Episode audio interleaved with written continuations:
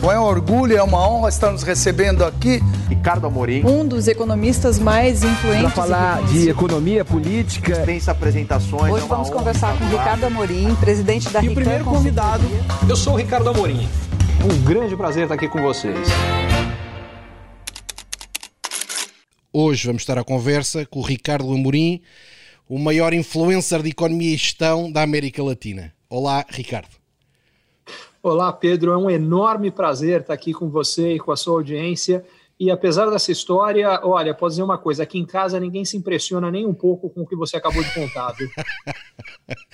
Você é bem famoso, pá. Eu vou dar aqui uns números para a nossa audiência pá, para dizer que isto é uma honra tá gigante tá para certo. mim. Eu queria ter esta conversa há muito tempo. Uh, temos muita admiração, não só eu, mas aqui a minha equipa na 5000 Miles, somos todos seus seguidores. Uh, e é uma forma de estarmos ligados uh, não só à economia mundial, mas também ao Brasil, através daquilo que o Ricardo vai, vai divulgando. Eu vou dar aqui umas notas para quem nos segue e, e, e que ainda não conhece, porque tem mesmo que seguir. Portanto, o Ricardo é um economista brasileiro, teve uma carreira internacional, quer em, quer em França, quer nos Estados Unidos. Uh, é o influencer mais seguido na América Latina no LinkedIn, com 2 milhões de seguidores. Uh, 700 mil seguidores no Instagram. Uh, host do Manhattan Connection na Globo e é consultor e advisor de muitas empresas brasileiras. Pá, isto é um resumo super sintético, só para perceberem o calibre do, do convidado que temos hoje. De grande, de grande Agra qualidade. Agradeço a gentileza. É uma, uma das dificuldades que eu tenho é responder quando as pessoas perguntam o que eu faço. Eu faço tanta coisa ao mesmo tempo que, de fato, é uma pergunta difícil para mim. Eu sou economista, eu sou jornalista, eu sou empreendedor. Além disso, eu tenho alguns negócios, eu tenho a AA Inovação, eu tenho a Smart Trips, que é uma uh, startup voltada para melhorar a experiência de quem viaja a trabalho, de quem faz a gestão das viagens, para reduzir o custo com viagens, enfim. Então, eu, de fato, faço bastante coisa. Tenho uma empresa de consultoria, que é a Rican Consultoria. É, eu a pergunta mais difícil é essa: o que você faz? Uhum. Mas eu acho, eu, acho, eu acho que o Ricardo, é, neste momento, é a cara de uma certa. Uh, é uma janela para a economia da, da, do Brasil. Pode ser uma janela quando está a fazer um projeto empresarial para uma empresa específica e ajuda essa empresa a desenhar uma estratégia, ou pode ser uma janela, vá lá em retail, para o povo brasileiro no geral conseguir acompanhar tópicos sofisticados de forma simplificada. É assim que eu vejo, é uma é, janela. Eu, eu, eu, eu, acho que é uma ótima definição, porque são duas coisas que eu faço. Eu ajudo, de fato, uh, empresas que fazem negócio no Brasil, sejam empresas brasileiras, sejam empresas estrangeiras já estabelecidas no Brasil e empresas que querem entrar no Brasil. E o contrário também, empresas brasileiras que querem sair. Como eu trabalhei muito tempo fora do Brasil, eu fui responsável por áreas de mercados emergentes nos bancos onde eu trabalhei é, eu acabo ajudando bastante também nesse processo de internacionalização de companhias brasileiras. Fantástico, fantástico. O, o, o Ricardo, desde cedo, teve uma carreira, eu, eu reparei que, que, trabalhou em Paris, não é? na Société Générale. Foi. É, porque Foi. esta ligação à França, mesmo. eu notei aqui uma, uma, quase um padrão, porque teve em, em 94 na Société Générale e depois em 2000, quando, for, quando foi para Nova York, teve no BNP Paribas, que é um, um Uhum. banco brasileiro, que é um banco francês. Porquê esta ligação com a banca francesa? É por coincidência ou tem alguma história por trás? É, a história foi que a, a, a minha pós-graduação foi feita na França, foi feita na, na ESSEC, que é uma das escolas de negócio francesas, Uhum, eh, num subúrbio de Paris, em Cergy-Pontoise. E a partir daí, quer dizer, eu já gostava da. da a, a, a conexão com a Europa é mais forte do que isso. Como eu comentava, eu inclusive tenho, eh, tenho dupla nacionalidade, tenho Exato. nacionalidade portuguesa, meus avós, eh, os quatro nascidos em Portugal, então eu tenho um carinho particular por Portugal. Além disso, em São Paulo, eu estudei numa escola italiana, no Colégio Dante Alighieri. Eh, e então eu sempre tive um, um- um gosto particular por esse lado latino-europeu, Hum. é, um carinho particular. E quando eu fui fazer a minha pós-graduação, além, obviamente, do curso, que para mim pesou muito, o fator que mais pesou é que na época, e essa história já faz muito tempo, é 1993 que eu fui fazer minha pós-graduação, o curso do ESSEC era na Europa, eu já tinha morado nos Estados Unidos, eu quando era quando era adolescente eu fui nadador, treinei natação nos Estados Unidos há algum tempo, enfim. E, e, aí eu queria ter uma experiência de pós-graduação na Europa, não nos Estados Unidos. E hum. quando eu optei, eu optei pela França, é, primeiro pelo curso em si. É, tinha, na época, eles fizeram uma pesquisa, eles tinham estudantes de 80 nacionalidades diferentes, e eu valorizava já naquela época esse componente internacional muito. Mas a, a outra coisa é que português e italiano eu já era fluente. O meu francês era bom na época, mas não era 100% fluente. Eu queria ter uma oportunidade de torná-lo. Uhum. Então eu sempre tive uma admiração pela França e essa admiração acabou me levando depois a esses dois trabalhos uh, em, em, instituições francesas. E a outra coisa engraçada é que entre os países latinos europeus, o que ficou faltando, né, que foi a Espanha, uh, o, o meu espanhol foi ficar muito bom mesmo depois de morar 10 anos em Nova York. Uh, como eu chefiei equipes uh, que tinham um componente importante de negócios na América Latina, é, o que acabava acontecendo é que as nossas reuniões eram todas em espanhol, porque eu era o único que não falava espanhol, todos os outros falavam espanhol, então com isso acabei uh, desenvolvendo o espanhol nos Estados Unidos. Pois. Porque o Ricardo de facto tem uma carreira super internacional, porque eu percebo que teve oito anos em, em Nova York, não é? Foi, foi isso mesmo. Portanto, é, também trabalhando gigante. em instituições financeiras. Nesse caso, um período foi no, no BNP Paribas, uh, um período foi no, no STLB, como é chamado lá, ou na realidade Westfalia Landesbank, um uhum. banco alemão, uh, e um período numa instituição britânica, é, uma consultoria britânica financeira chamada Idea Global. Uhum. É, o interessante é que nos três casos que eu tive nos os meus três trabalhos nos Estados Unidos, nenhum deles foi numa instituição americana. Em instituições americanas eu trabalhei no Brasil antes, trabalhei no trabalhei no Bank Boston, trabalhei numa que era uma joint venture de uma instituição americana com uma brasileira, que era o IBT, uhum. que era uma joint venture do Bankers Trust com o Itaú, que é um banco brasileiro. Sim, sim. E, enfim, então eu quando eu estou na Europa, eu estou é, quando eu, perdão, quando eu estou nos Estados Unidos, eu estou numa instituição europeia, e quando eu estou no Brasil, eu estou numa instituição americana. Eu não estou nunca satisfeito em algo que seja exclusivamente local. Sim, no fundo é uma ponte, é uma ponte para fora, Exa não é? Eu, eu, é, eu Faz tenho, parte do seu tenho caráter. um interesse muito grande, exatamente. Eu tenho um interesse muito grande pelo mundo. Uh, já estive em mais de 80 países diferentes, então, tanto do ponto de vista pessoal quanto do ponto de vista de negócios, eu tenho um interesse grande pelo que acontece no mundo, porque eu acho que é, o que acontece no mundo, não importa onde nós estivermos, influencia como nós vivemos em qualquer lugar do mundo. Então, me interessa muito entender o que está acontecendo em termos globais e quais são os impactos locais, seja onde for o, o local. Sem dúvida, sim, sim, sim, sim. Eu noto, eu noto, por exemplo, no Brasil, a minha percepção, e os números mostram um pouco isso, portanto, se tivermos, por exemplo, um rácio importações mais exportações a dividir por PIB, o, o, Brasil, isto é um indicador de abertura, não é? Se importa ou exporta muito em função do PIB.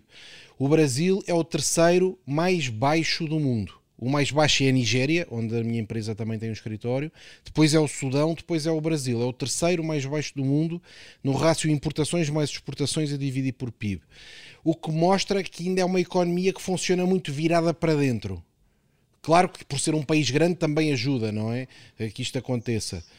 Mas uh, o seu caso é um caso que é diferente de 95% dos brasileiros, se calhar.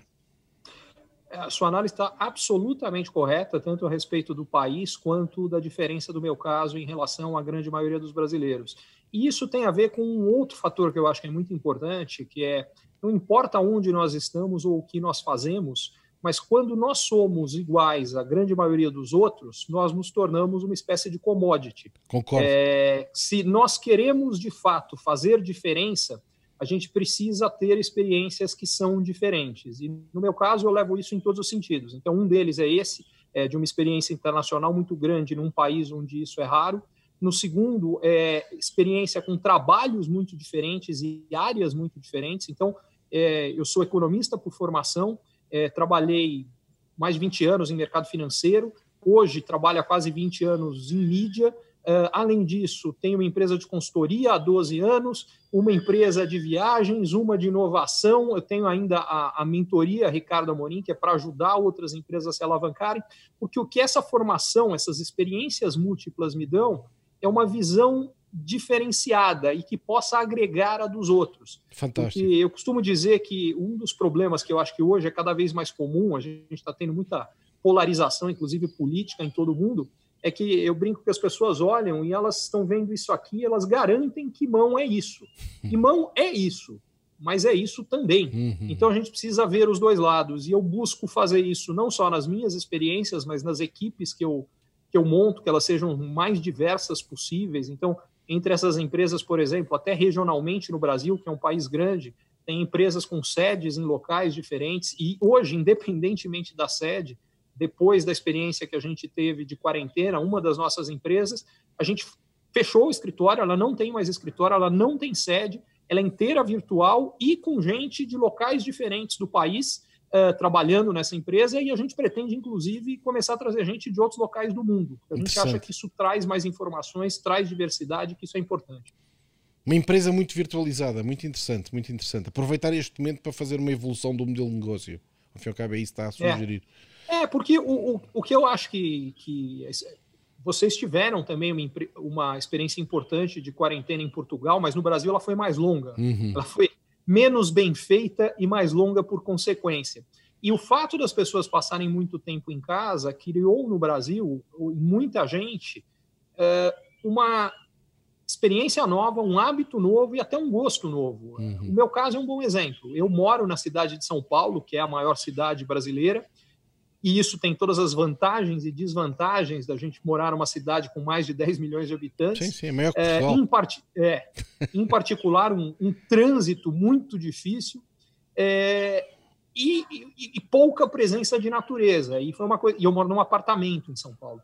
E aí eu comecei a sentir falta disso, e há dois meses eu vim com a minha família, a gente alugou uma casa em Itu, que é uma cidade menor, a uma hora de São Paulo, é, mas com uma natureza exuberante, é uma casa grande, estão é, adorando a experiência. E, e, o que aconteceu, até foi feita uma pesquisa pela Universidade de São Paulo, é, e 70% dos pesquisados disseram que, se puderem optar, preferem não ter que voltar a trabalhar no escritório. Eles gostaram uhum. da experiência de home office, de trabalhar em casa. Uh, e o que eu acho é que isso vai ter uma série de implicações no Brasil e no mundo, porque não é só no Brasil que isso está acontecendo. Essa experiência de passar mais tempo em casa fez com que muita gente visse que há vantagens e desvantagens também disso. Mas se mais gente optar por trabalhar de casa, eu acho que, por exemplo, as megalópolis, e particularmente no Brasil, São Paulo, Rio de Janeiro, que concentram muita gente porque concentram as melhores oportunidades uh, de trabalho, talvez as pessoas optem em irem para lugares mais aprazíveis, uh, mais tranquilos, uh, porque elas não têm essa necessidade. E aí as empresas, talvez para oferecer algo que as, que as pessoas querem e que comecem a não ter escritório, como é o caso dessa empresa nossa que eu comentei, eles uh, podem passar a contratar de forma global. Então, eu não tenho por que eu não possa contratar alguém que está em Portugal ou em qualquer outro lugar do planeta para trabalhar na minha empresa. Hum. Da mesma forma que alguém em Portugal pode me contratar ou contratar outras pessoas. O mercado de trabalho passa a ser global. Isso vai mexer na, na, na circulação, na mobilidade dentro das cidades, porque se mais gente sai de São Paulo, o trânsito vai melhorar, e principalmente se as pessoas, em vez de irem todos os dias ao trabalho, começarem a irem talvez duas, três vezes por semana, menos trânsito. Com menos trânsito, uma, uma escolha que as pessoas costumam fazer em São Paulo, que é morar em apartamentos menores, mas mais próximos do centro, dos centros comerciais, talvez mude, talvez hum. optem ficar mais, mesmo dentro de São Paulo, mas mais distante em lugares maiores, com mais espaço. Então, o mercado imobiliário vai ser impactado. Aliás, a procura por escritórios vai mudar. Então, isso é só uma demonstração de que a experiência que a gente está vivendo uh, com esta pandemia transforma as nossas vidas e acelera, eu chamo isso de a grande aceleração, acelera algumas das mudanças que já vinham acontecendo, como, Sim. por exemplo, transformação digital. Estamos conversando através de uma videoconferência. Isso antes era menos comum, hoje é a coisa mais Normal. comum do mundo, está acontecendo Sem dúvida. o tempo inteiro uh, ou restaurantes com serviço de delivery. Nem todos tinham, hoje todos têm. É, empresas de varejo com e-commerce, todas elas. Uh, teleconsultas, quer dizer, médicos fazendo consulta à distância, é outra coisa que se tornou normal. Então, tem uma série de mudanças em todas as áreas da vida, e esse é um dos campos que eu acompanho bastante também: as transformações Fantástico. Econômicas, tecnológicas, de modelos de negócios, sociais, a gente está passando por transformações sociais importantes, é, algumas coisas que o mundo por muito tempo não deveria ter aceitado, mas se acostumou, como por exemplo o racismo, hum. hoje finalmente não se aceita de jeito nenhum, que bom que isso finalmente aconteceu, uh, ou outras coisas, violências contra mulheres, por exemplo, foi um outro movimento relativamente recente que ganhou muita força no mundo, uh, que bom que a gente não aceita mais Você isso. considera o Enfim, Brasil então, uma sociedade racista? É uma dúvida que eu tenho eu não diria que ele é particularmente racista, é, mas eu diria que também há racismo no Brasil, como há em outros locais. Uhum. Eu não acho que o Brasil é mais nem menos racista do que outros países. Uhum. Agora, para ser muito franco, eu acho que o maior problema do Brasil não está associado à raça. O que eu acho que há muito preconceito no Brasil é socioeconômico, muito mais do que um preconceito propriamente racial. Sim, é, sim. O Brasil tem um problema muito grave de, é, muito, de péssimo, eu diria, distribuição de renda. Então, há pessoas no Brasil com renda muito elevada, mas há muita gente com renda muito baixa. Uhum. E eu diria que há mais preconceito associado a essa questão socioeconômica Concordo. do que propriamente a,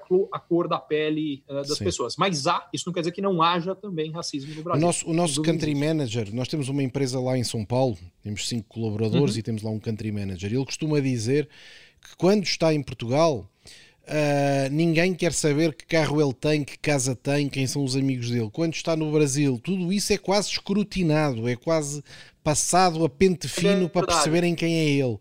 É um pouco isso que o Ricardo está a dizer, não é? Uma pressão social grande. Uhum. E, e, isso é comum em países com uh, distribuição de renda muito ruim, porque o que esses uh, símbolos que você mencionou são símbolos de status que em países onde a distribuição de renda é muito ruim, em geral, eles tendem a ser mais valorizados do que em sociedades que são mais equânimes. Aí as pessoas não se importam tanto com isso. Uhum. Como é que foi a sua experiência em Nova York em termos de cultura de Nova York versus São Paulo? São duas cidades muito grandes, uh, completamente internacionais, mas em, em que é que a experiência foi diferente?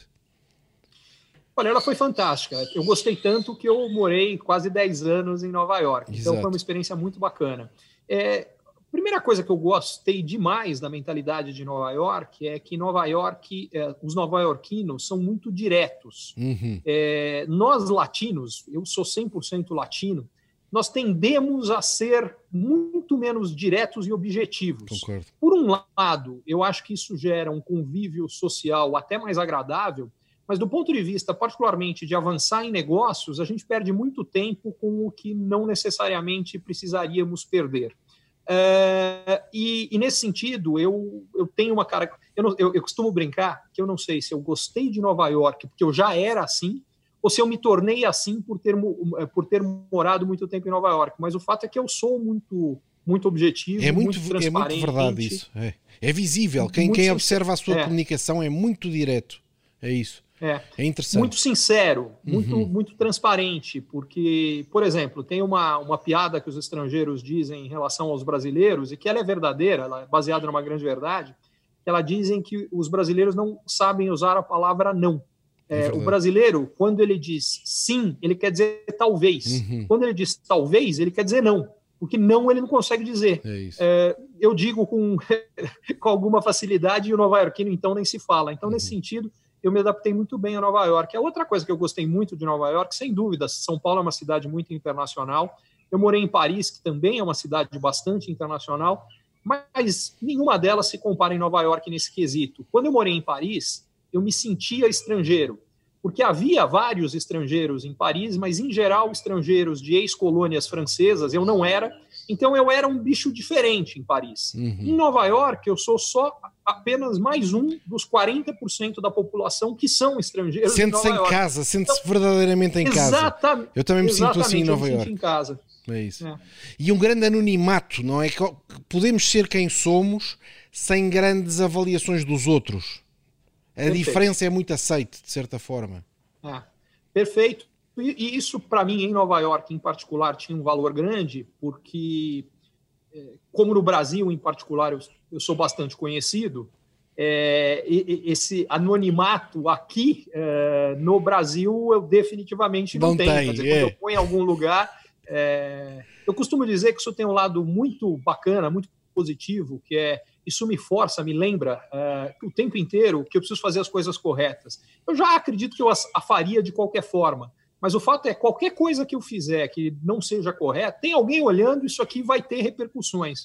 E, e nesse sentido eu acho que é muito positivo. Mas, por uhum. outro lado, é gostoso essa coisa de Nova York. Em, em, eu preciso ser franco, Nova York vão tantos brasileiros. Eh, na época que eu morava lá, salvo engano, é, brasileiros eu acho que eram terceira nacionalidade que mais iam estrangeiros, hum. se não me engano, atrás de chineses. E eu não sei se era terceira ou segunda, mas acho que ainda iam mais ingleses do que brasileiros para Nova York, não tenho certeza.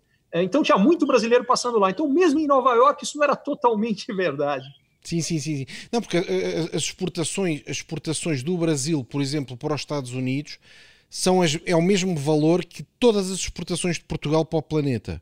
É, é, eu estou a dizer isto para a nossa audiência portuguesa perceber a dimensão do Brasil. E, portanto, é verdade que um brasileiro em Nova York é. está menos sozinho do que um português em Nova York.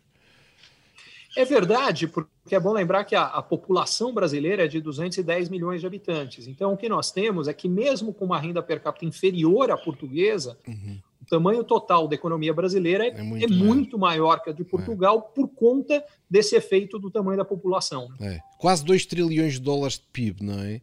1.800 bilhões, uma coisa assim. O que é mais triste é que chegou a ser 2 trilhões e meio de dólares Exato. do PIB, mas por conta de um é, de crises econômicas que nós vivemos, que reduziram o tamanho da economia e somadas a uma forte desvalorização do real, hoje a gente está abaixo desses 2 bilhões. Por falar em crise económica, então. você estava em Nova York quando foi a queda do Lehman Brothers, em 2008? Estava, e por uma grande coincidência, exatamente no dia que a Lehman Brothers quebrou, que foi o dia 15 de setembro de 2008, foi o dia que eu estava voltando ao Brasil. Incrível. Eu peguei o avião de volta ao Brasil para ir trabalhar de volta no Brasil no dia que foi na quebra da Lehman Brothers. Uhum. Qual é a sua sensibilidade da crise atual do coronavírus comparada com essa de 2008?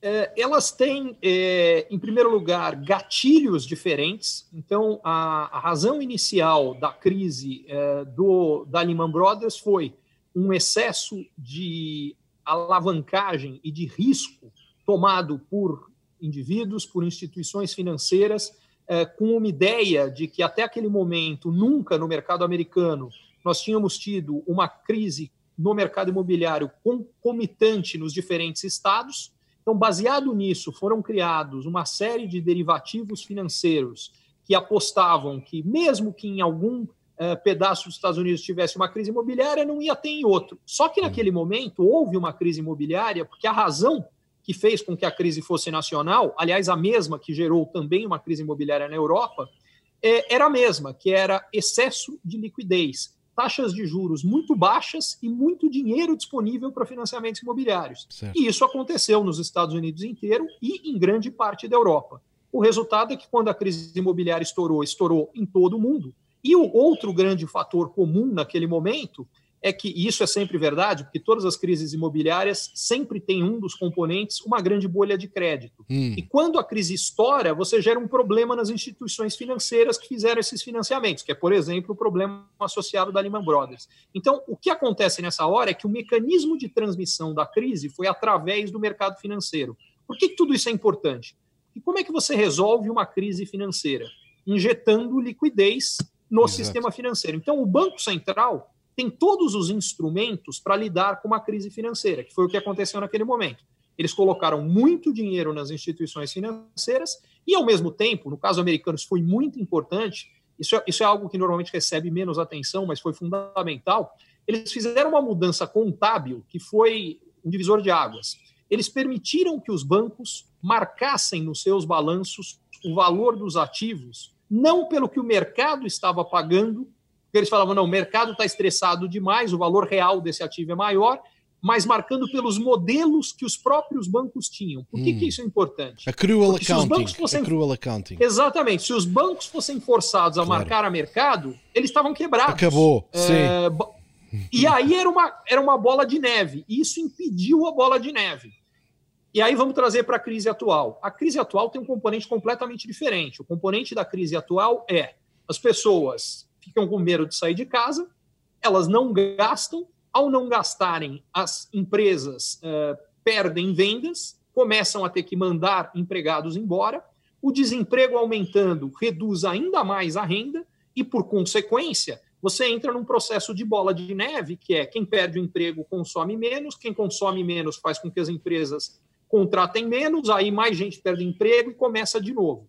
Como é que você quebra isso aqui? Tem um componente que é o estímulo monetário. É o estímulo que vem através de redução de taxa de juros uhum. e injeção também de dinheiro no sistema financeiro. Mas esse componente ele demora para funcionar porque os bancos têm medo de emprestar quando a inadimplência está aumentando. Certo. Então, tem um segundo componente que se torna mais importante, que é o componente fiscal. O principal mecanismo que impediu que essa crise econômica fosse ainda mais grave do que ela foi, e ela já é gravíssima, uhum. foram uma série de medidas de estímulo, como, por exemplo, nos Estados Unidos, os 600 dólares por mês que foram dados para os americanos. No certo. Brasil, a gente teve algo parecido, com 600 reais por mês, que 66 milhões de brasileiros uh, estão recebendo esse auxílio mensal. É brutal. E como é uma população de renda mais baixa, eles gastam tudo que eles ganham. Isso ajuda a movimentar a economia e reduz aquele efeito bola de neve. Então, eu acho que são crises de dimensões relativamente parecidas. Essa é pior do que a, a da última vez, mas principalmente com características bastante diferentes. Você acha esta pior do que a de 2008? Eu acho, porque, em primeiro lugar, o mecanismo de resolver eh, esse risco de crise é, do ponto de vista do que o Banco Central pode fazer, ele funciona muito pior. Claro. Porque na outra crise, o Banco Central colocava dinheiro no banco, o problema do banco estava resolvido. Uhum. Agora, o Banco Central coloca dinheiro no banco, só que o banco não empresta para as empresas, uhum. porque ele hum. ainda está com medo. Então, o efeito disso na economia demora muito mais. Certo. O segundo é que essa crise tem um outro componente, que é o componente da saúde. É, o fato é que não é só uma crise econômica, nós temos também uma crise de saúde pública. Portugal ela foi muito melhor é, levada do que no Brasil, mas no Brasil nós já tivemos mais de 110 mil mortos enquanto nós gravamos e, e, e continuam morrendo hoje no Brasil mais ou menos mil pessoas por dia. Uhum. Então, é, isso faz com que as pessoas ainda elas não retomam a vida normal e nem a confiança para poder voltar a gastar, porque elas falam, olha, o desemprego no Brasil já aumentou, mas espera, se as pessoas não vão voltar à, à, rua normalmente, elas não vão voltar a consumir normalmente. Então, ainda vai ter mais empresas com problemas e pode ser que eu perca o emprego no futuro. Então, isso não ajuda na retomada da confiança nem dos consumidores, nem das empresas e nem do setor financeiro. Uhum. Moral da história: as pessoas gastam menos, as empresas contratam menos e o setor financeiro não empresta. Tudo isso vai agravando a crise. Nós, nós no Brasil temos uma a 5000 Miles, que é a empresa que eu sou sócio e CEO, tem uma subsidiária no Brasil. E nós apanhamos um susto muito grande em, em maio, eh, junho, parecia que estava tudo a parar, mas de uma, um choque brutal. Mas de repente, eu agora em julho sinto que está tudo em retoma e agora agosto está fortíssimo parece que é verdade. durou dois meses, parece que o choque durou dois meses e de repente, bum, já está outra vez a crescer. Foi o que aconteceu e eu acho que houve duas medidas que foram muito importantes para isso no Brasil. Uma delas foram esses 66 milhões de pessoas que são basicamente desempregados, é, pessoas que trabalham no mercado informal brasileiro é, e autônomos, pessoas que trabalham por conta própria. Esses três grupos é, gastando mais, tem colaborado para a economia não sofrer tanto. Segunda medida que foi muito importante no Brasil é que houve uma flexibilização das leis trabalhistas que permitiu que as empresas é, reduzissem a carga horária dos funcionários e os salários proporcionalmente. Caso isso não acontecesse, tem 9 milhões de pessoas a mais que teriam perdido o emprego no Brasil e perdido, por consequência, a capacidade de consumo também. Então, essas duas medidas fizeram com que, de fato, a economia brasileira, em março, abril afundou, já uhum. em maio ela começou a se recuperar, uh, em junho a recuperação ganhou mais força, julho também, agosto também. Então, isso, por exemplo, nos meus negócios, isso de fato vem acontecendo. É, meu principal negócio, que é a Rican Consultoria, é, é, já em julho a gente teve um mês é, melhor do que julho do ano passado. Agosto vai ser melhor ainda. É, mas talvez o caso mais marcante e menos uh, esperado que a gente tenha seja o caso da, da Smart Trips, que é, que é a empresa que eu sou sócio da área de viagens corporativas, é, porque as pessoas pararam de viajar nesse período, é, particularmente viagens de avião é, foram muito reduzidas, E aí a gente, a princípio, imaginou que a empresa ia passar muita dificuldade. O que aconteceu foi o contrário. A nossa empresa cresceu 10 vezes eh, nesses últimos meses uh, e, fundamentalmente, o que aconteceu é que os gestores de viagens nas grandes empresas, enquanto estava tudo normal, a maior parte do tempo deles estava ligada a cuidar de eventuais problemas que estavam acontecendo com viagens dentro da equipe. Quando veio a pandemia e pouquíssima gente continuou viajando, eles ficaram sem ter o que fazer e até para justificar o cargo que eles têm, tiveram que buscar soluções melhores, mais inovadoras e para a gente isso foi ótimo. Fantástico. A gente acabou multiplicando por 10 uh, a empresa em seis meses. Uau! Parabéns! Muito obrigado. É. Mas é mérito, o, o, o, mérito é da equipe que está lá. Eu sou um dos sócios, mas basicamente eles têm feito um trabalho espetacular e é isso que, que, que, nos alegra muito. Fantástico. Eu vejo aí muitas sinergias do que nós fazemos. Temos que depois conversar depois fora, Vamos em off. Conversar. Próxima vez que eu for em São Paulo, para estou a ver aí sinergias fortíssimas. Como é que, um assim, como é que, epá, o que eu noto no Brasil é que parece que desde o Lava Jato nunca, nunca mais foi o mesmo. Teve um quebra, uma quebra 2014, 2015, uma quebra de PIB significativa e, e, e, a partir daí parece que é um animal ferido. Como é que você é uma, comenta é, isso? Eu, eu, acho que é um, eu acho que é um bom resumo. É, eu não acho que é só desde a Lava Jato, na realidade ele vem antes disso. O, os problemas começaram é, logo antes da Lava Jato, acho que talvez um, um, pouco da história econômica e política brasileira ajude a entender isso. É, o Brasil, eh, se a gente for um pouquinho mais para trás, o Brasil viveu um período de ditadura militar entre os anos meados dos anos 60 e primeira metade dos anos 80, no qual o país teve um crescimento acelerado, mas problemas, problemas associados a um regime ditatorial. Uhum. A partir daí, a gente tem uma democratização. Inicialmente, um dos legados que o governo militar deixou na democratização foi hiperinflação. O Brasil chegou a ter inflação de 80% ao mês, uh, isso no início dos anos 90. Eh, na metade dos anos 90, o Brasil conseguiu estabilizar a economia e controlar a inflação. Foi um plano econômico de 1994. Hum. O então ministro da Economia, responsável por esse plano econômico, que se chama Fernando Henrique Cardoso, se tornou o próximo presidente brasileiro certo. e nos dois mandatos seguintes foi o presidente brasileiro. Ao longo do governo do Fernando Henrique, uma série de reformas econômicas importantes fortaleceram a economia brasileira. Então, houve um processo de privatização de empresas públicas estatais. Isso no Brasil é importante, porque só para dar uma base, o Brasil tem hoje quase 700 empresas estatais. É, é, é, um número absurdo e isso gera uma série de, de distorções. É, primeira, em geral, na média, a eficiência dessas empresas é inferior às empresas do setor privado. Uhum. É, segundo lugar, a gente tem uma redução de arrecadação de impostos, porque empresas estatais puras no Brasil não pagam impostos. Uhum. Em terceiro lugar, a gente tem várias dessas empresas com ingerência política, então. É, muitas das vezes, os líderes dessas empresas não são os executivos mais competentes, claro. mas foram colocados por questões políticas. Então, isso tudo gera uma série o de. O Estado é demasiado grande, não é? O Estado é demasiado pesado. Exatamente. E aí o que, o que acabou acontecendo é que, naquele momento, houve uma redução desse peso do Estado e o Brasil andou melhor.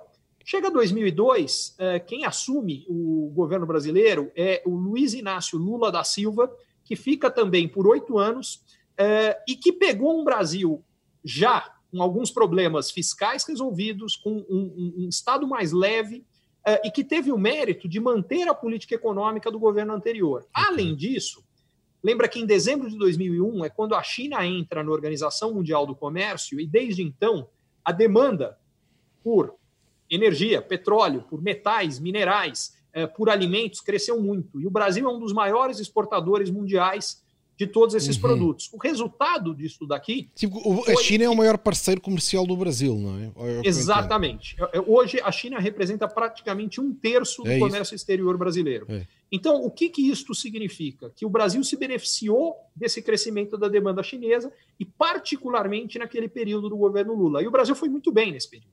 Na sequência, em 2010, assume o país uma sucessora do Lula, uh, que é a Dilma. Dilma Rousseff, foi indicada pelo próprio Lula e ela começa a reverter as políticas econômicas que vinham sendo feitas até então. Okay. E aí ela criou as condições dos problemas econômicos. E a Lava Jato, que foi basicamente o Brasil começar a investigar e punir corrupção, foi o, o, o último pingo d'água de causar a paralisia que foi causada originalmente pelos erros de políticas econômicas do governo Dilma, mas que foi muito agravado pelo fato que a Lava Jato gerou mais incerteza e dificultou as condições políticas brasileiras. E é verdade que, desde então, o desempenho econômico brasileiro tem sido pífio.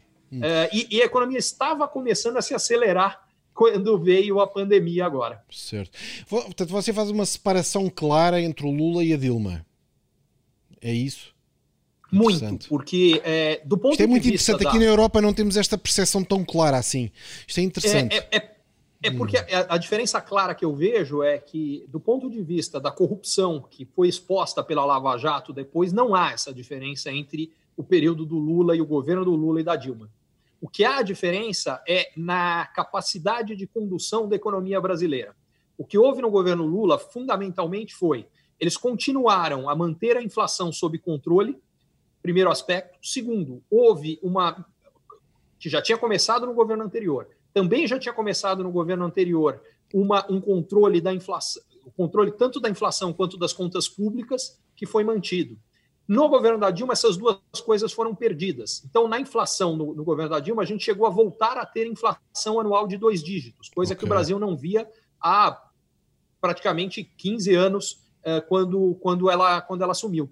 E o efeito desse, dessa inflação mais alta acabou teve que ser, num determinado momento, uma elevação muito forte da taxa de juros, uma contração do crédito que levou a economia a um colapso econômico, a, uhum. a economia a um colapso. Além disso, como as contas públicas já estavam numa situação ruim, não havia espaço para um estímulo fiscal para reduzir o impacto econômico negativo dessa contração de crédito. Quando você juntou uma contração fiscal mais uma contração de crédito, a economia colapsou.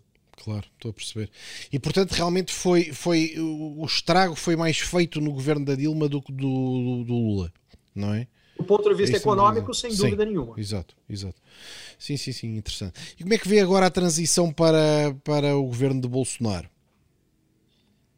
É, foi uma transição complicada, porque, em primeiro lugar, é bom lembrar que no meio, entre a Dilma e o Bolsonaro, é, porque a Dilma saiu por um impeachment aliás, por desrespeitar regras fiscais. Uh, e aí assumiu o vice-presidente da Dilma, o Michel Temer, certo. que ficou dois anos e meio, um mandato tampão, é, também com acusações de corrupção com, com relação a ele, uh, mas que ainda assim ele foi capaz de fazer alguns avanços uh, econômicos importantes. Então, por exemplo, ele passou uma reforma trabalhista que ajudou a tornar a legislação trabalhista brasileira um pouco menos rígida, é bom lembrar que a legislação é, trabalhista brasileira é da década de 1940, uhum. quando a realidade do mundo do trabalho era completamente diferente do atual. Uhum. É, então, ele ajudou, a, a, a, nesse sentido, ele tentou aprovar uma reforma da Previdência, é, que é a Seguridade Social, que ele já quase tinha conseguido aprovar, que foi quando apareceram as denúncias de corrupção com relação a ele, e aí as condições políticas pararam. Uhum. Com todos esses casos de corrupção, o Bolsonaro se elegeu com, uma, com um discurso muito forte anticorrupção, certo. falando uh, eu sou contra isso, eu sou diferente, eu sou muito firme. Só lembrando, o Bolsonaro uh, não era um político novo no Brasil, mas até então era um político sem nenhuma notoriedade. Uhum. Ele era um deputado há 30 anos do estado do Rio de Janeiro, é, mas completamente desconhecido. Ninguém sabia quem era, ninguém sabia o que fazia. É, e o fato de que ele foi muito firme contra a corrupção no discurso, coisa que os outros adversários políticos do Partido dos Trabalhadores da Dilma não fizeram, fez com que ele fosse. Havia uma forte rejeição ao Partido dos Trabalhadores e ele foi quem melhor soube capitanear essa rejeição. Uhum. É, quando ele entra, ele entra com numa linha econômica é, bastante liberal, que para o Brasil, no momento, era tudo que nós precisávamos, pelo Concordo. excesso de Estado que, que Concordo você comentou. 100%. É, então, o que aconteceu foi, ele conseguiu, o governo do Bolsonaro inicialmente aprovou uma boa reforma da Previdência, da Seguridade Social Brasileira, ótima reforma, é, e tinha uma agenda de outras reformas ainda muito significativa. Então, ele tem uma reforma administrativa. Um dos problemas que nós temos no Brasil é que, na média, cada funcionário público, cada funcionário do governo brasileiro, para a mesma função, ganha mais do que o dobro do que o mesmo funcionário na iniciativa privada. Então, uhum. o custo do Estado no Brasil é muito elevado. Então, tinha uma reforma para lidar com este problema, só que ela ficou para o ano que vem. Tinha um programa de privatização agressivo, mas que até agora não aconteceu. E uma reforma tributária, porque o Brasil é hoje, entre os 156 países emergentes, o terceiro onde mais se paga impostos e, para piorar, que tem a legislação tributária mais complicada. É mesmo. Nós temos um, é, é. um número de impostos absurdo, é muito difícil. Então, a ideia era simplificar isso. Só que no meio do caminho veio a pandemia, a necessidade de mais estímulos fiscais para reduzir a queda da economia. E o que aconteceu é que o que deveria ser uma reforma tributária para manter a carga tributária estável ou até reduzi-la, Agora a proposta do governo é aumentar os impostos para cobrir o buraco que foi feito. Claro. O Brasil não precisa de mais impostos. Não, também não tem outra impostos. hipótese, não é? Não tem outra hipótese neste momento, se calhar.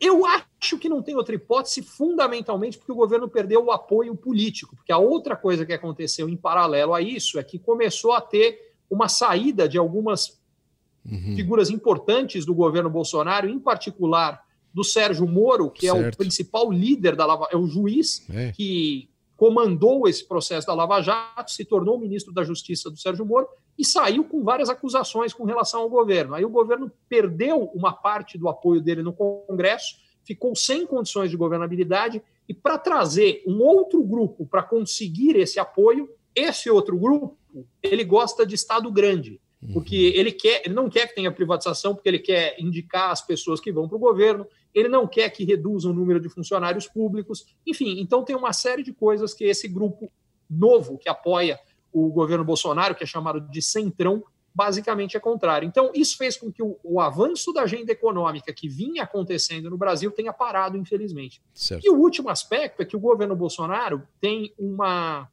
uma agenda anti-meio ambiente que eu acho que atrapalha muito o Brasil. Hum. É, porque eles colocam de uma forma muito veemente contra cuidados com o meio ambiente. E é paradoxal, porque o Brasil, na realidade, cuida muito do meio ambiente. Um dado que é pouco conhecido no mundo é que 66% do território brasileiro, ou seja, dois terços do território brasileiro, são protegidos, são intocáveis. Que é a Amazônia, Ou eles não? são parques não é só a Amazônia, é, mas além da Amazônia, são outros parques florestais. A gente tem uma outra coisa que a gente chama aqui de APP, que são áreas de preservação permanente, que também não podem ser tocadas, que estão espalhadas pelo Brasil inteiro, e reservas indígenas. Só para dar uma ideia, entre outros países de área grande, o segundo país que tem uma maior área preservada, que são os Estados Unidos, é 10%, é um sexto do que é no Brasil. Hum. Então, ao contrário da imagem que se tem fora do Brasil, o Brasil preserva mais que qualquer outro país no mundo, mas de muito longe. Fantástico. Mas a partir das declarações do Bolsonaro, que são exatamente na direção oposta, a impressão que as pessoas têm é que o Brasil não preserva nada. E com toda a razão, preocupadas com isso, há uma série de empresas que limitam investimentos no Brasil por causa disso. Isso está atrapalhando a economia brasileira também. Uhum, uhum. Sim, a imagem, a imagem, do presidente, por exemplo, cá em Portugal, se eu disser que o, o presidente Bolsonaro fez duas ou três medidas corretas, quem tiver a conversar comigo reage imediatamente, quase como isso é inadmissível.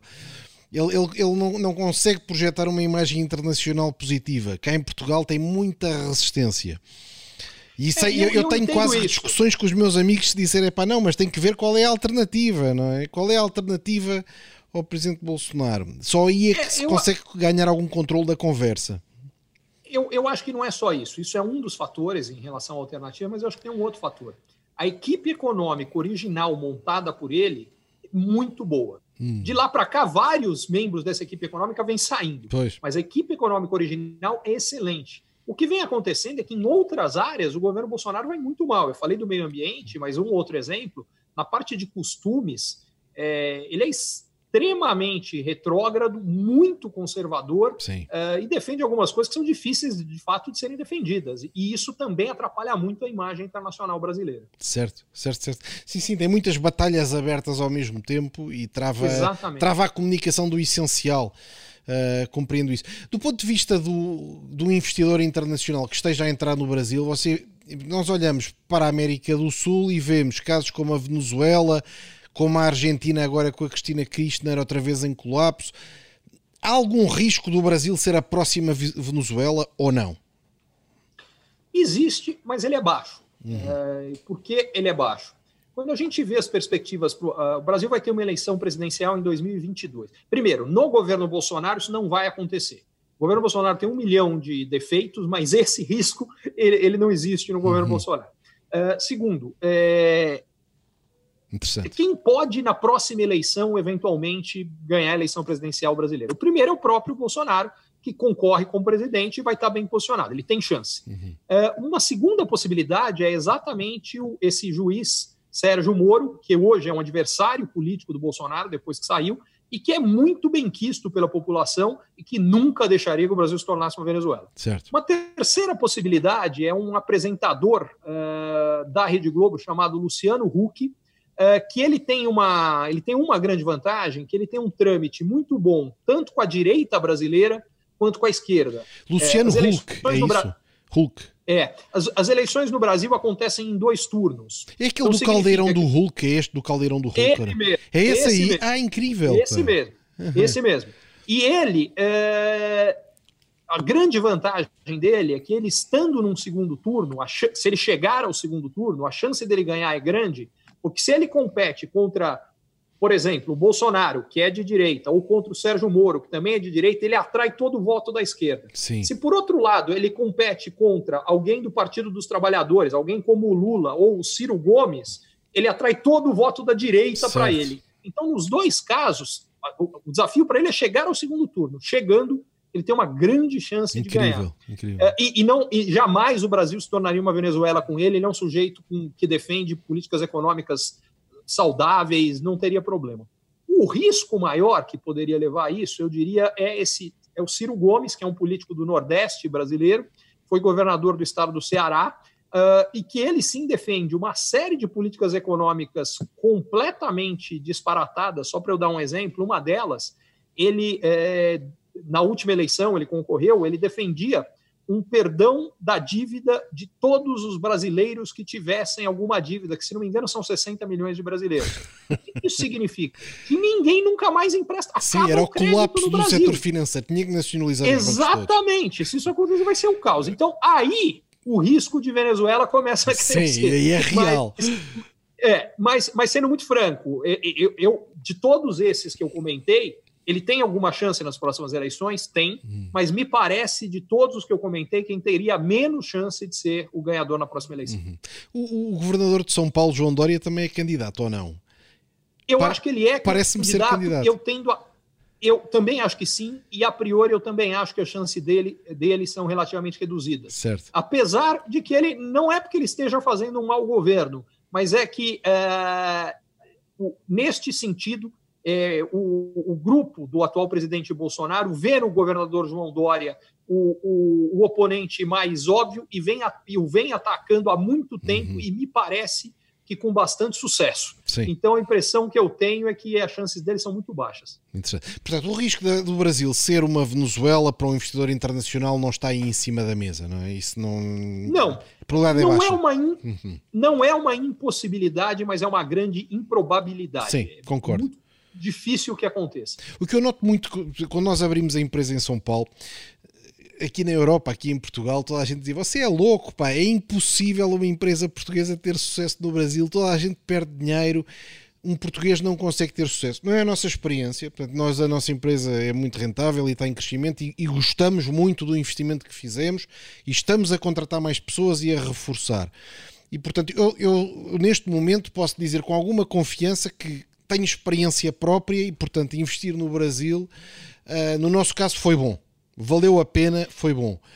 Uh, só há dois elementos que nos perturbam. O primeiro é uma burocracia gigante e taxas para tudo.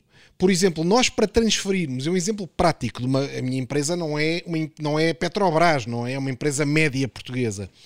Uh, para colocar capital no Brasil encontramos restrições. Não é para tirar, é para colocar. Perguntas de onde vem o capital, taxas, 15% do capital vai ser cobrado. Isso é incrível, não é? Um Brasil que precisa de atrair investimento externo. Quando aparece alguém completamente claro, com um negócio claro, que não há dúvidas, tem que pagar para pôr dinheiro no Brasil.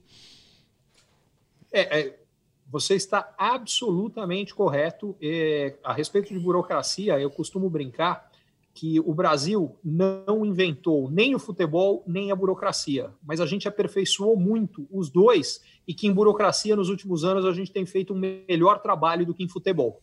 É, o, que, o que eu quero dizer com isso é que, de fato, isso é muito difícil. Agora, o que eu acho interessante é. Brasil, eu costumo dizer que o Brasil não é principiantes. É, de fato, é difícil fazer negócios no Brasil. Uhum. A contrapartida é que é exatamente porque é difícil fazer negócios no Brasil que, em geral, a competição em vários setores no Brasil é menor do que em outros países, e principalmente em mercados tão grandes quanto okay. o brasileiro, porque esse é o outro lado. O lado positivo é que o mercado brasileiro é muito grande, portanto, muito atraente sob esse aspecto.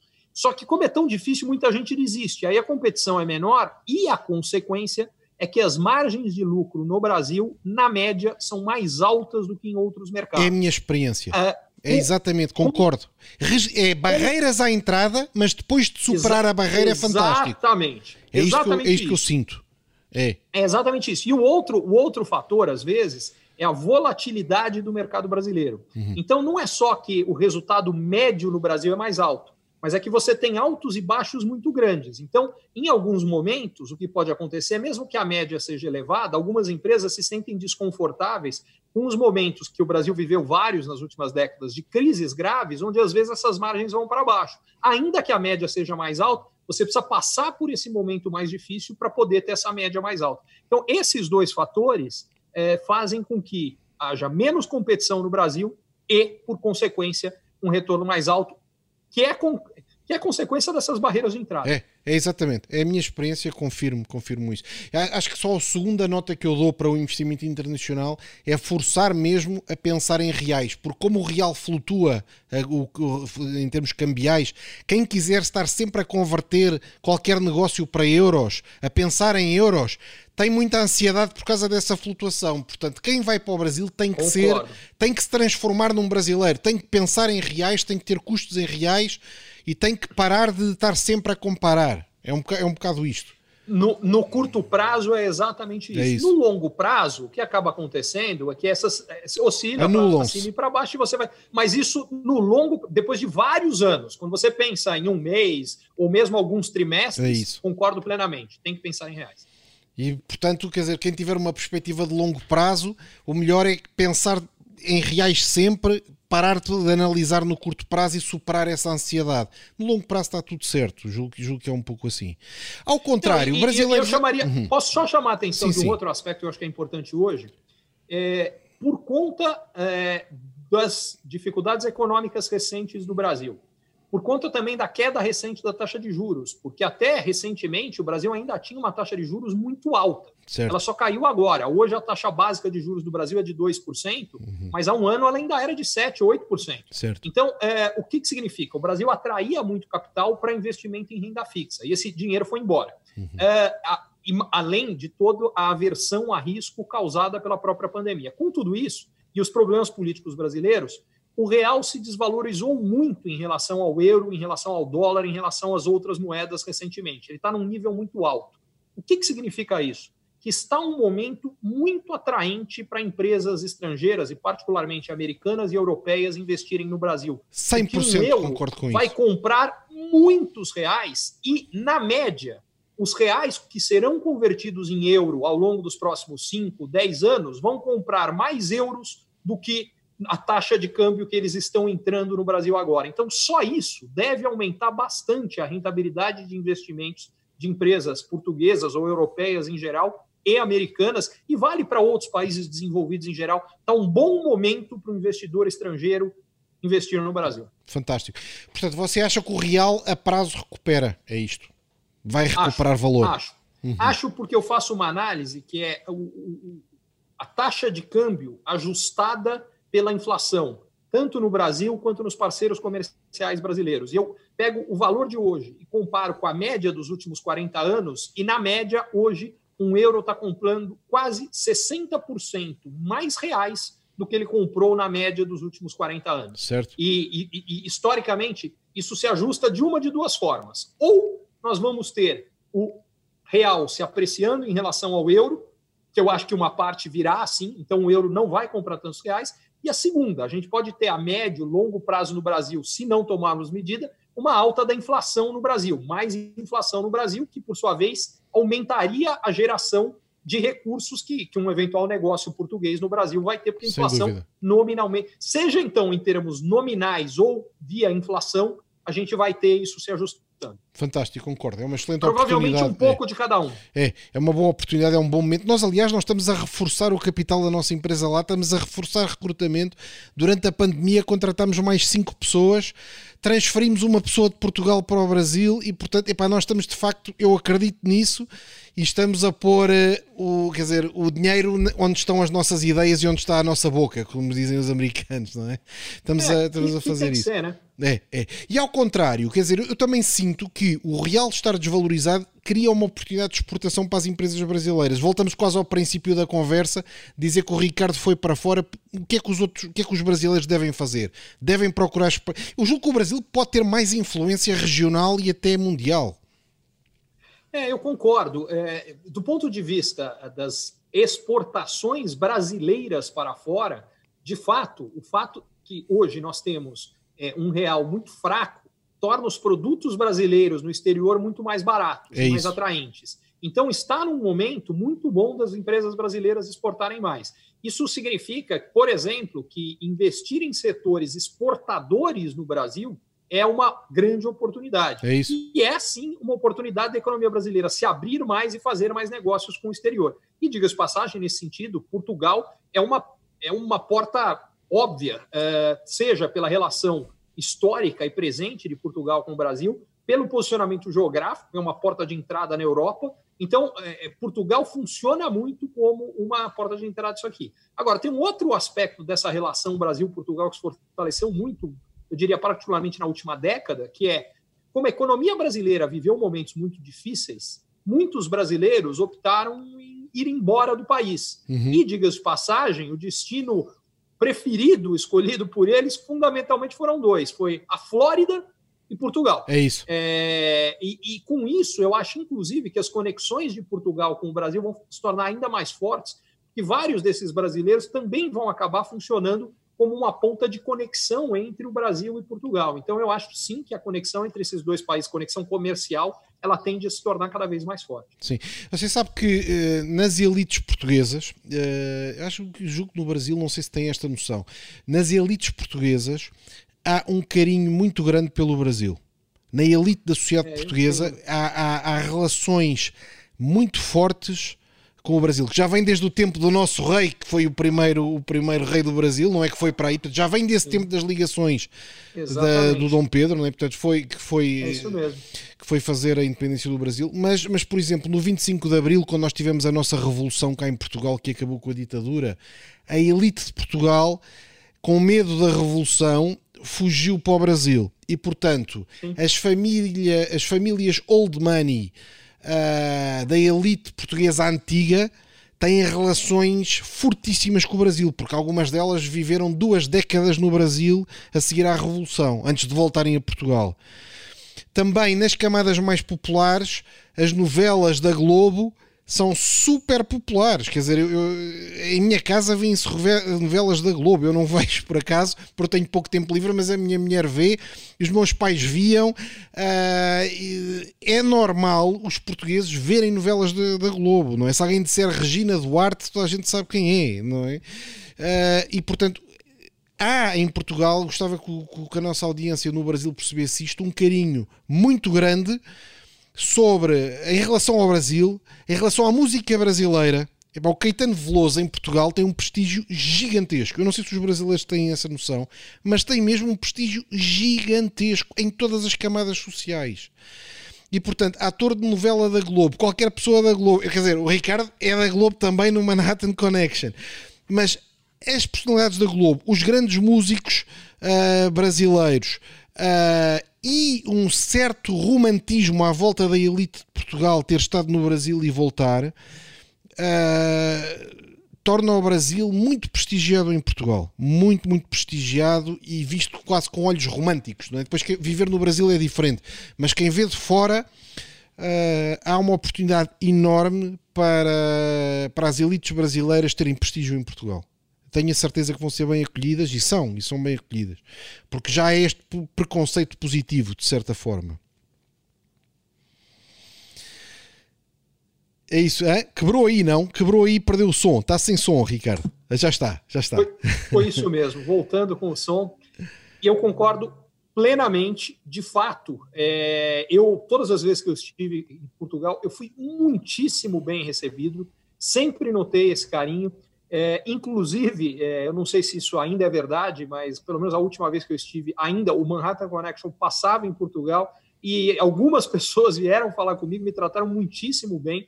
E eu acho que essa conexão é verdadeira e funciona da mesma forma aqui, com relação aos portugueses é, aqui no Brasil. É, essa conexão, a verdade é que, é que é uma conexão muito forte. É, a, a, origem do Brasil, como ele é hoje, é Portugal. É, então, sem dúvida nenhuma. Eu, eu, eu iria até um pouquinho mais longe. Provavelmente há mais pessoas de origem portuguesa vivendo hoje no Brasil do que em Portugal. Sim, sim. É, se a gente for ver o tamanho, considerando o tamanho da população. Sem dúvida, né? Sem dúvida. sim, sim. Não, isso não há dúvida, isso não há dúvida. Eu quando estou em São Paulo, quando estou no Brasil, nós vamos ao Brasil todos os anos, múltiplas vezes, sinto-me sempre maravilhosamente bem, muito bem recebido. Uh, acho que foi uma grande decisão, embora toda a gente me aconselhasse a não fazer, investir no Brasil. Estou muito satisfeito com esse investimento e recomendo que outros façam. E estou muito empenhado também em, em, ajudar. Temos visto que as empresas brasileiras no nosso circuito têm muito sucesso, por exemplo, em Portugal e também na África do Sul, onde nós temos uma empresa, temos feito parcerias com empresas brasileiras, umas maiores, outras, outras médias. Claro que para uhum. a nossa audiência é preciso perceber que uma empresa média brasileira é uma empresa grande portuguesa. Uh, e com boa, com boa recepção também em Portugal e na África do Sul também. Uh, Pedro, posso só fazer um comentário breve aqui? Eu acho muito interessante, porque quando você fala que, apesar de você ter recebido várias recomendações de não fazer isso, é isso. ela foi bem sucedida.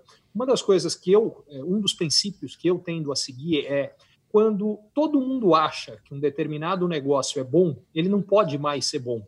Porque se está todo mundo achando que ele é bom, a concorrência nesse negócio tem que ser tão grande é que isso. ele não vai mais ser bom. É o bom negócio, a maior parte, tem que achar que não é. Porque é isso que garante que você não vai ter uma, compet uma competição tão intensa que vai acabar com as margens do seu negócio.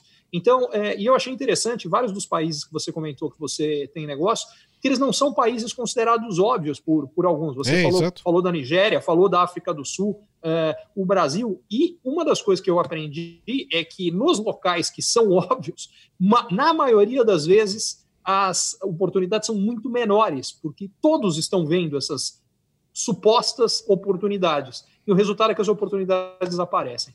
É isso. Sabe quando eu decidi eh, focar-me na Nigéria foi num dia que estava a voar para Angola e estava a voar para Angola e todo o avião eram portugueses. Toda a classe executiva, toda a classe económica eram portugueses. Eu nesse dia disse: o que é que eu estou a fazer aqui? Qual é a diferença que eu posso fazer neste circuito Portugal-Angola? Vou olhar para as maiores economias da África. Quais são as maiores economias da África? É a Nigéria e a África do Sul. Aí vou sozinho no avião, não há mais portugueses. É aqui que eu quero estar. E então faço sempre assim, antes de fazer mais nada, investi o meu próprio dinheiro nesses mercados. Eu acredito que nós temos que transformar as nossas ideias em investimentos antes de, de abordar outros ou de desenvolver um negócio. Temos primeiro que ficar comprometidos.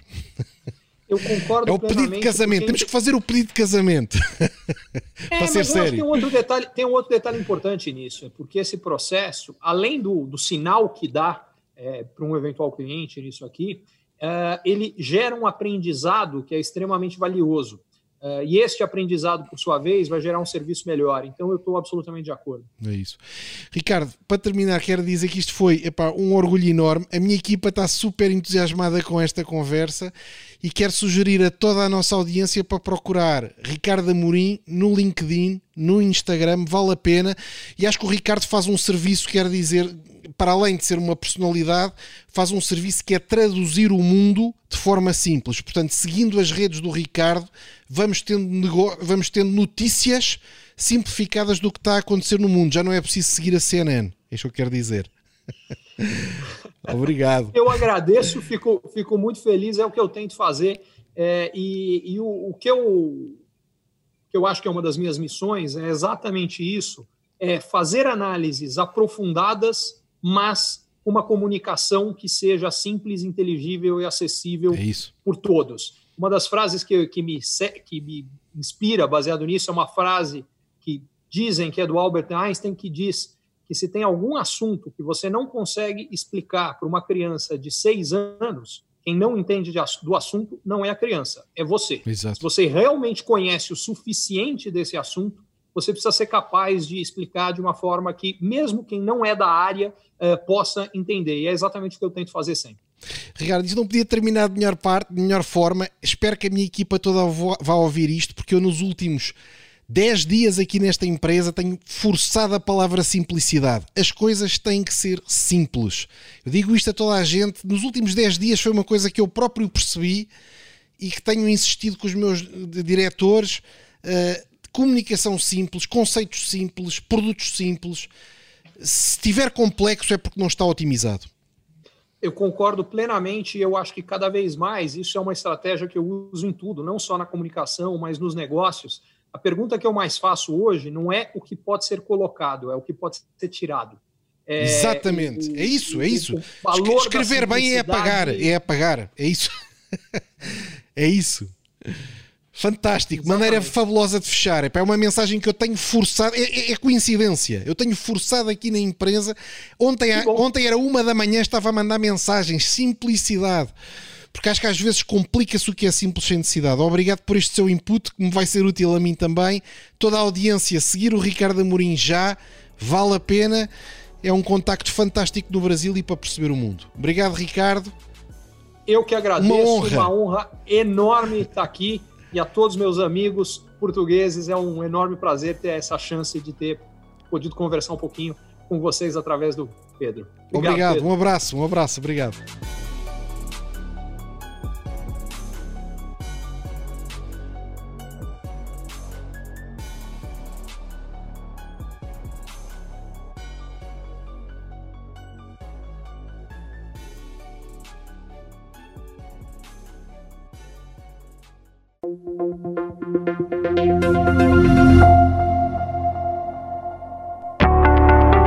Se você é empreendedor ou executivo e você ou o seu negócio tem encontrado desafios para crescer mais, para ter margens melhores, para obter resultados melhores, para sustentar um crescimento acelerado de antes, para conseguir um novo investidor, para conseguir financiamento para o seu negócio, para fortalecer a sua equipe, talvez a mentoria Ricardo Amorim seja para você. Lá o que eu faço é ajudá-lo a entender melhor as transformações econômicas, sociais, demográficas, tecnológicas que estão acontecendo e, baseado nisso, tomar decisões melhores e montar a melhor estratégia para lidar com o seu desafio específico.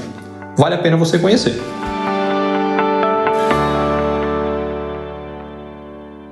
Curtiu esse conteúdo? Assine para receber quando cada um dos próximos for publicado. E se de repente você achar que algum colega, amigo ou alguém da sua família pode gostar também, lembre de compartilhar. Até a próxima!